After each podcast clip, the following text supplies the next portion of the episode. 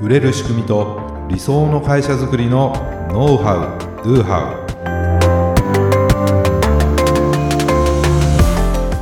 ウこんにちはビズクリエイトの渡辺です。ビズクリエイトの中野です。本日もよろしくお願いいたします、お願いいたします。はい今回のテーマはニーズがあっても売れないケースの対応策。はということでお話をしていきたいんですけども、はい。ねえー商品やサービスをね開発する際やはりですね重視するのはそのニーズとウォンツと言われてるんですよ。マーケティングのね、世界でよく出てきます、えー、ニーズとウォンツっていうね、まあ、ニーズっていうのはその名の通り、まあ、必要性とうんうん。必要なことですよね、でウォンツっていうのは欲求なんです、ん。はい、必要と欲求でね、うん。ニーズとウォンツ。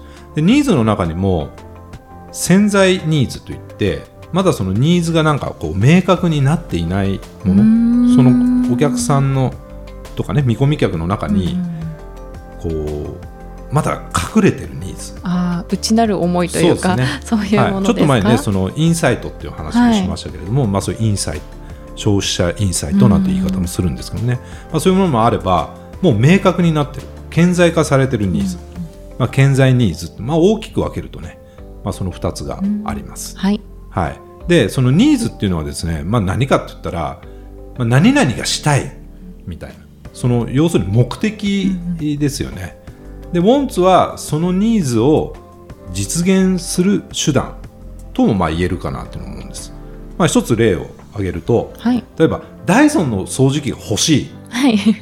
これってウォンツなんですよ。そうですね、はい。ワンツ、うん。ダイソンの掃除機が欲しいってもう結構明確になって何が欲しいっていうことなので、うん。これはあのウォンツなんですね、うん。まあ、結構このニーズとウォンツを意外とこうなんていうかな、違いがよく分かりませんみ確かに。ちょっと、ま、混ざってしまうような感じがありますね。はい、でもダイソンの掃除機が欲しいと思うんですよ。じゃあそのニーズって何なんだっていうことなんですけども例えばカーペットとかね、はい。まあ、絨毯とか。こう普通のこの掃除機ではこう取りきれない塵とかほこりがあって、まあ、そこにすごいストレスを感じてると、もうほんとすっきり取って もう綺麗にしたいっていうのがまあニーズなんですよ。ああなるほとどそれを何回も何回もガンガンガンガンやってると時間かかるじゃないですか、そうですとね掃除機がけの時間を短縮したいっていうのがまあニーズになりますよね。うんうんうん。だからそのにそのニーズを解決するえー手段としてダイソンの掃除機ってものがあって、うん。まあ、それが欲しいです、まあ、そんな関係なんですね、ん。はいまあ、言い換えればそのニーズっていうのは悩みとかうん。課題とかうん。である場合も結構多いかなっていうふうに思います、でその解決策としてさまざまな商品サービスが作られてるってことなんですよ、となるとうちのサービスもそうなんですね、はい。まあ、メールの配信システム、はい。まあ、いろんなそのニーズってものがあります。であとはね、えーセミカンっていうイベントセミナー管理システム、ありますね。これもまさにそういったニーズ。いろんな悩みとか課題をまずうちが解決したいと。も そうですよね、うセミナーの運営超もうめちゃくちゃ面倒くさいといろいろやること多いしいろんなツール使わないといけないし、もうなんとかなんないかなっていうところがこの商品の開発の出発点になってるわけですね。うちがこんなに悩んでて課題としてもう面倒くさいと思ってるんだからそれはもうみんなそうにだよねと。うんでやっぱりいろいろ聞いてみたらみんなそう面倒くさいと。いろいろやんなきゃなんなくてっていう。あじゃあこれはサービスをね作ったら売れるんじゃないかってことでそれでこうセミカンを開発してリリースしたっていう、そういった経緯があります。そうですね、うん。なのでやはりニーズって大事なんですよね。うん。大事ですね、だからやっぱりニーズを元に作ったら売れそうじゃないですか。そうですね。ね。すぐに売れそうです。その悩みが深いければね深いほど、でその解決する手段が良さそうなら売れそうじゃないですか。はいまあ売れるんです。まあ実際ね。なのになんですよ。全く 全くかどうかわかんないけど、はいまあうまあまあ売れないっていうこともね結構あるんです。うーん。まあこれは僕もいろいろ相談を受ける中でですね。うん。なんででしょう？売れないんですよね。とかどう売ったらいいか分かんないんですよねっていうものも結構たくさん、あるんですよ不思議ですね、うん。ね、もうニーズは明確になってると、で商品もいいと。でも売れない。っていうね、まあ、なぜかってことなんですけども、はい。気になります、はい。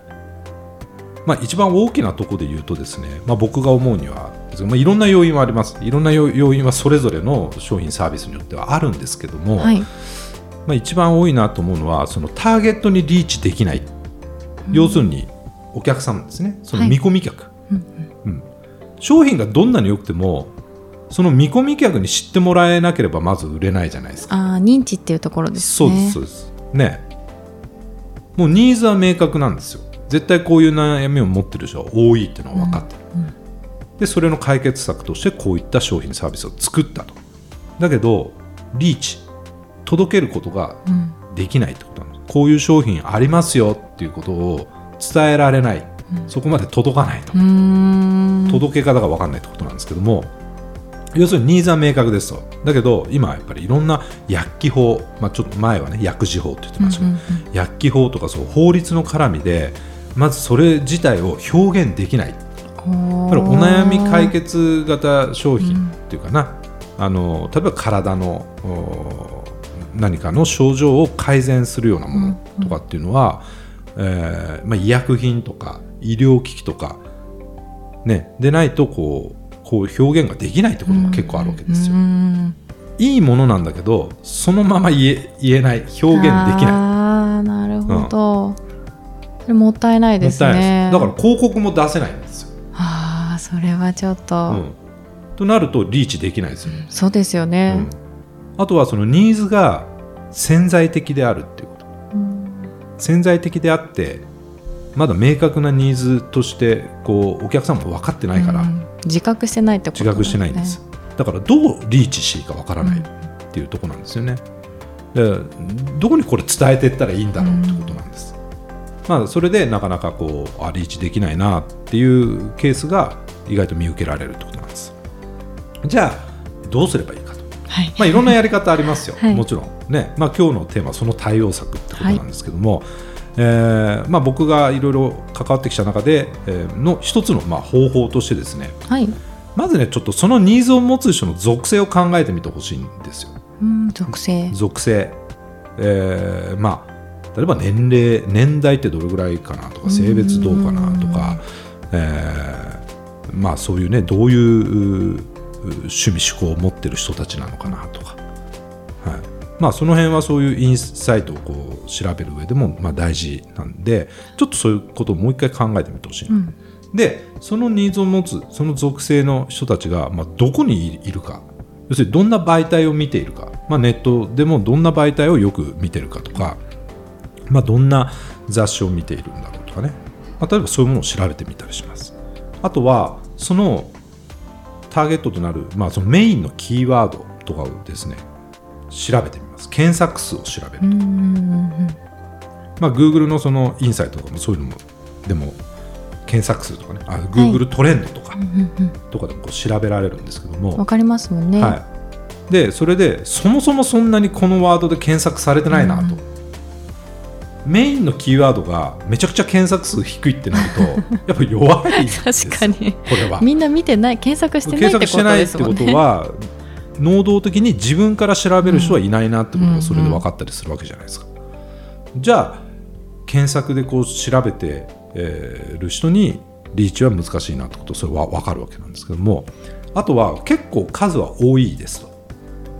数は多いんだけどそれって本当にそのターゲットとなる人が検索してるかどうかってことなんですよ。例えばそういう症状とか悩みとかね症状とかって例えばですけど医療的なものが必要なものって、えーそういう専門家例えばお医者さんとかね、えーそういうものをこう施術するような人とか、まあ、情報収集のために調べてるケースってあるんですなるほど、ターゲットとなる本人が調べてるんじゃなくてその周辺のっていうかな、うん、うん、が調べてるケースっていうのもあります。特に専門的な用語っていうのはあんまり一般の人ってこう調べないですようねん。なんとか症とか。あー確かにでも一般の人は調べるってどこどこが痛いとかそうです、ね、何々をの痛みを取るに。はとか例えばそういう調べ方をする。ありがちですね。でもなんとか症みたいなとこをメインキーワードに設定しちゃってるケースとかっていうのも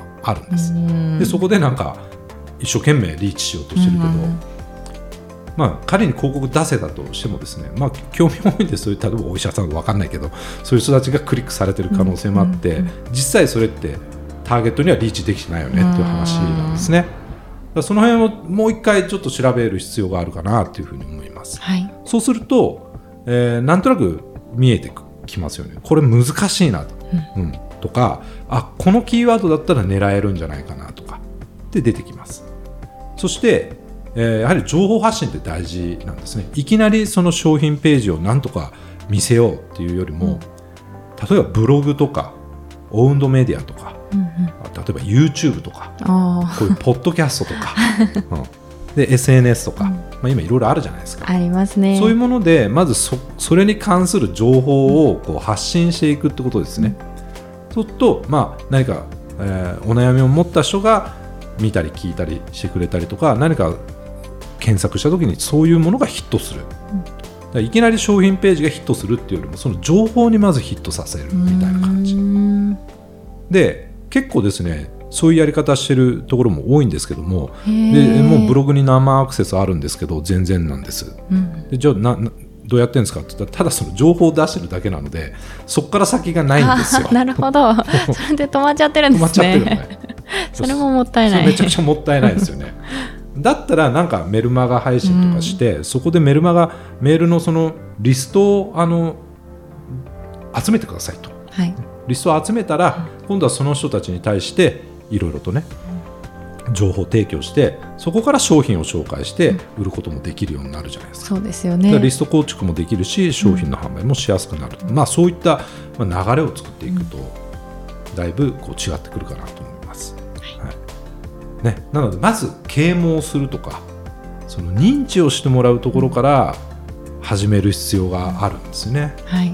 あと他にはですねもうすでにそのターゲットとなる属性の顧客を抱えているところに売ってもらうっていうああ、なるほど。自分たちでなんか自力で売ろうとしないで 人の力を借りて売るっていうのが結構有効だったりします。いいですね。もうそういう人たちを相手になんかビジネスしてる人と組むっていうことですね。これもね意外とやってないところ多いんうですよ。ーん、そうなんですうんねだ。からまずそういうところ探してくださいとか、まあ、そういう医療行為をやが必要なところだったらそういうところとなんか組めないかとかね、まあ、何かそういうまあ、自力ではなくてこう他力を使うっていうですね 一つの方法ですね。ことも一つの方法かなというふうに思います。はいねまあ、そもそもの話なんですけどもやはりターゲットにリーチするのが難しい商品と売りにくいんです。はあはい、なるほど。だからもしなんか新規に、えー商品開発する際にはですね、まあ、リーチしやすいかどうかっていうところも最初にこう考えていただくとねいいかなと思います。でもなんですよ、でも、はい、リーチしにくいっていうことは競合も入ってきにくいとも言える、まあ確かに。独占できてるってことですよね。なかなか難しい。と、うんうんうん。リーチしにくいってことは売りにくいんで。っていうことは参入障壁っていうものがね、うんうん高いっていうことはねこれうまく売れる仕組みを作ることで結構いいビジネスになる。チャンスでもあるとなんです。よ。まあこれ捉え方です。その難しいところになんとかこうチャレンジしてですね、えーまあ、独占的にというかやれる場合もあるかもしれないしということですよね。まあまあ、チャンスでもあるということもね 最後に本当は付け加えておいてですね、はいぜひですね皆さんのねこう自社の商品とかサービスに照らし合わせて、まあ、なんかこうヒントがあれば嬉しいと思います。